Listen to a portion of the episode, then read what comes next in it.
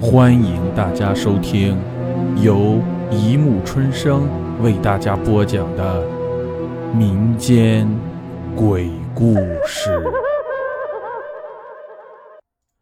第一百二十五集：养小鬼做新娘上。白晶下晚自习逛夜市的时候，无意中被一家占卜店的标语吸引了。保管算出你未来另一半，算不准倒给一百元。小姑娘家总是希望能提前知道未来的老公长什么样的。再说，算不准还倒给一百元呢。白晶一下子激动了，一头。扎进了占卜店。店里光线很暗，寂静无声。白晶没有看到人，只看到正中摆着一个水晶球，水晶球旁边还摞着一沓百元大钞。白晶有些奇怪，但一看到那厚厚一沓百元大钞，他又壮着胆子走过去，低头一看。桌上贴着醒目的标语，请先在纸条上写下生辰八字和择偶条件，扔进水晶球，开始占卜。白晶想了想，不如先写纸条吧。于是他迅速写下了生辰八字，还在择偶条件这一栏上写上一句略带调侃的话：“情义千金，不敌脑花四两。”标准选精明能干、高富帅，蠢笨傻五花肉，请绕道。写完之后，连自己都被逗乐了。可他刚把纸条扔进水晶球，奇怪的事发生了：水晶球忽明忽暗，连整个占卜店里的灯都像受到干扰似的，一闪一闪的。忽然。白晶在一明一暗的光线中，看见水晶球上显出一张小男孩的面容。他闭着眼睛，白的不像正常人。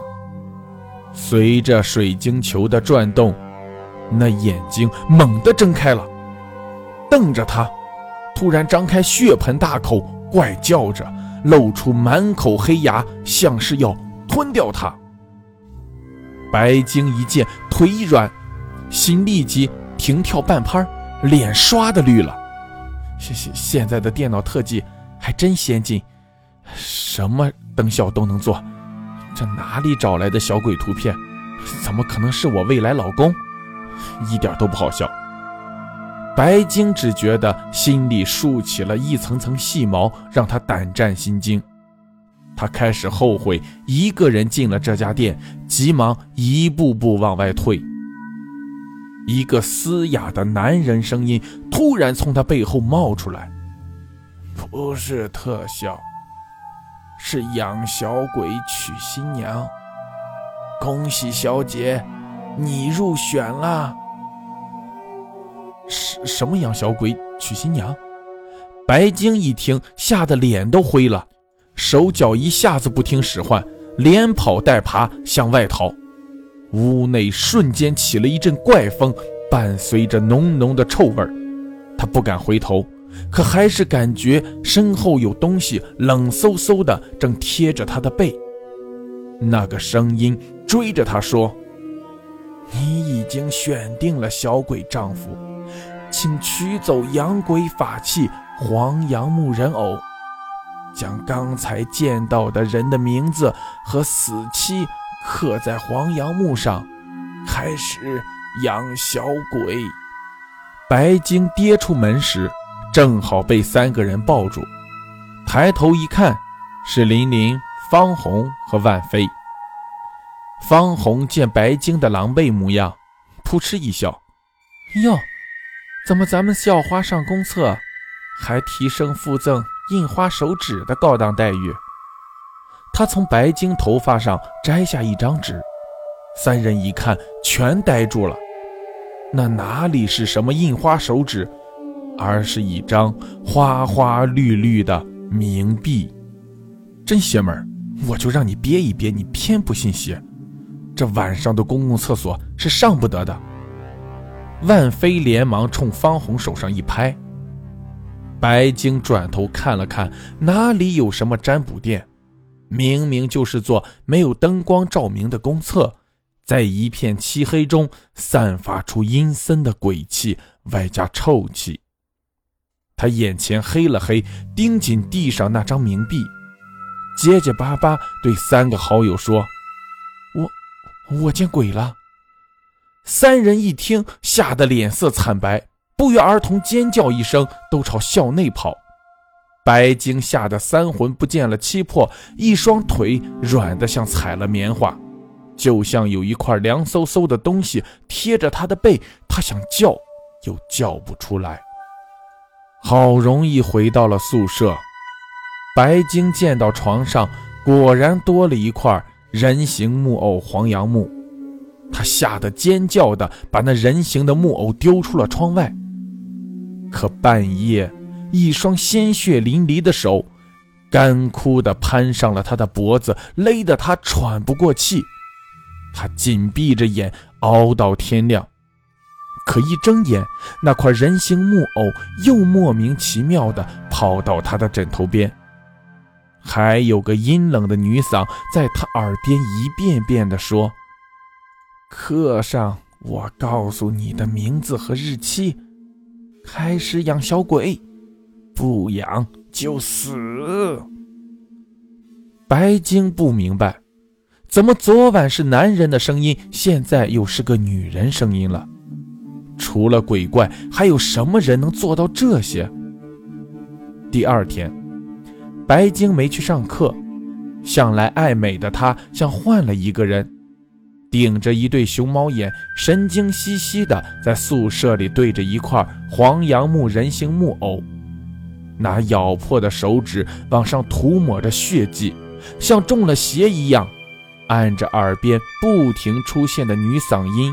写下了一个名字和日期，嘴里还反复说：“有鬼害我，有鬼害我，不养就死，不养就死。”从食堂打饭回来的方红实在看不下去了，上前拉了白晶就走：“你成天这样疑神疑鬼的折磨自己就算了，可别折磨马可呀，人家在楼下都等你半天了。”马可是刚毕业不久分到这所大学上班的校医，人又帅，钱又挣得多，最关键的是对白晶一心一意，脾气还特别好。原本两个人的约会，白晶却死死拉住方红当电灯泡，好在马可也不生气。吃晚饭的时候，一个劲儿的往白晶碗里夹菜。你看起来怎么这么憔悴？是不是临近毕业的优选生竞争激烈，让你压力太大了？忽然，哐当一声，一个东西从白晶衣兜里落出来，正是白晶血书的黄杨木人形木偶。马可一见那木偶上的名字和日期，脸色一变。李李小明。庚申年七月十五，你你怎么知道这个名字和日期的？从哪里弄来的？白晶眼圈一红，一把拽过木偶，拔腿就跑。方红这才把昨天晚上白晶公厕见鬼的事情告诉了马可。不可能，我是学医的，这世上哪有什么鬼？马可根本不相信。在方红的陪同下，一起到闹鬼的那间公厕探个究竟。刚到公厕门口，二人却忽然感到一股阴风吹来，让人起了鸡皮疙瘩。这时，公厕的男厕和女厕里面分别出来一个男人和一个女人。男人穿着古代新郎官的衣服，脸上画着怪异的口红。女人也穿着古代新娘的通红喜服，脸颊两边打着夸张的腮红，要多诡异有多诡异。那男女新郎新娘冲着马可和方红，露出僵硬诡异的笑容，就又分别进了男女厕所。方红结巴地说：“你，你有没有看到刚才那两个人脚跟没着地？”正在这时，两人忽然见到一个人影从女厕所门口闪出来，竟然是玲玲。马可咽了口唾沫，问：“你还敢来这里上厕所？”玲玲眼神一暗，笑得很古怪：“为什么不敢？”玲玲带着马可、方红撵上了气跑的白晶，笑着劝他说：“白晶，你别胡思乱想了，这世上压根没鬼。你会不会是前几天吃多了我给的安定糖衣片？”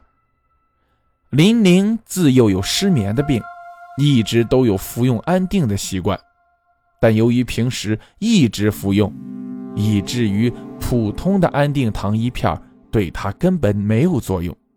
所以这次托关系从医院带出的安定糖衣片是大剂量的那种。前几日白晶也失眠了，所以曾向林玲要过安定。那天。我刚从医院拿回安定的时候，林玲提到医院的时候，眼神忽然有些不自然，神色有些怪怪的。你不在宿舍，我让万飞告诉你，这是大剂量的安定，你一天只能吃一次，每次只能吃三分之一。他没告诉你吗？白晶闻言，身子抖了抖，难以置信的抬头。不，不可能！我记得很清楚，万飞告诉我，是一天吃三次，每次吃三片。话音刚落，马可就着急的摇了摇他：“你你怎么没半点常识？那种大剂量的安定糖一片，吃多了是要产生幻觉的。难道你见鬼了？”几个人都抽了口气，想不到白晶吃错了药，可万飞。为什么要说谎呢？白晶愣了愣，难道我那天晚上见到的都是幻觉？可可那块无缘无故跑到我床头的黄杨木人形木偶，又是怎么回事？林玲脸上一僵，哎呀说不定万飞捉弄你呢。你那晚见到的压根没有古怪，但是。整件事情是不是万飞一手搞的鬼呢？白晶像着了魔，在校外裁缝铺订了一件古式的新娘喜服，又跑遍了整个城市，最后才在黄昏后市郊一个棺材铺，才买到了那种一对的白色大蜡烛。棺材铺的老板看到他一个年轻学生来买这种东西，有些奇怪，好心劝慰道：“小姐，这种是专门为死人接阴情的白蜡烛，普通人没有法师的指点是万万碰不得的，否则就会……”他说到这里，突然顿住，两眼瞪得斗大。死死地盯住白晶的肩头和背后，吓得手脚都哆嗦起来，就好像白晶的肩头之后站着什么人，或是站着什么鬼。白晶感到一阵脊背发凉，冷汗之下，半天才转过头，看了看，却什么都没有，只有一阵冷风吹过，让人平白害怕的紧。也不知棺材铺老板看到了什么，居然连钱都没收他的，就像送瘟神一般，把他赶出了棺材铺。白晶嘴唇哆嗦着，一个人赶夜路，总觉得有人在身后跟着他。他握在手心里的那块黄杨木人形木偶，就像是块烫手山芋，他想扔，又不敢扔。忽然。一双小手从黄杨木里伸出来，牢牢拽住了白晶胸前的衣服不放。紧跟着，一个脑袋缓缓地从黄杨木里探出来，脸上、手上的皮肤都散发出死气沉沉的蓝光，我的小娘子可真漂亮呀！正是那天白鲸见到的小鬼。色色小鬼，我不是。白鲸吓得不轻，尖叫一声，撒手一推，丢开黄杨木，拔腿就跑。后面传来小鬼哭泣的声音，白鲸也不管，只是逃命。突然脚踝一紧，被一双干枯的手抓住，整个人像陷在泥里，动弹不得。低头一看，竟然是一个穿着古代新郎服的男鬼，张着鲜红的嘴，双眼像死鱼般盯着他。眼前一阵阴风刮过，就像被人扇了两个很厉的巴掌。白鲸头昏脑胀，只看到一道红影飘过，悠悠的落在近前，竟然是个穿着古代新娘服的女鬼，正冲着他诡异的怪笑。他怀里抱着的正是那个李小明小鬼。乖乖做我儿子的媳妇儿。再弄得我儿不高兴，要你命！紧跟着，一双小手朝他伸过来，就像一个索命的铁锁，将他牢牢捆死，抱住，怎么也逃不掉。就在这时，小鬼嘴里不断发出怪叫，还不停地甩头，可怕极了。白鲸大叫一声，眼前一黑，昏倒在一个人怀里。抬眼一看，竟然是男朋友马可，他就如抓住了救命稻草，绷紧的神经突然崩溃了，指着马可花容失色，大哭起来：“李李小明，那个小鬼又来了，说说我是他的新娘子，还有他的父母也是两只新郎新娘鬼，救救我！”李小明的父母怎么会是鬼？别胡说，你看到的不是真的。马可一听到李小明的名字，又皱了皱眉头，脸色白了白。我听说你在找什么结姻亲的白蜡烛，你搞什么呀？别相信这些不可思议的东西。走，我带你去找万飞，今天一定问个水落石出。万飞被一脸怒容的马可和哭得稀里哗啦的白鲸堵截在一间偏僻的晚自习教室。他沉下脸来，不得不道出了原委。好了，故事播讲完了，欢迎大家评论、转发、关注，谢谢收听。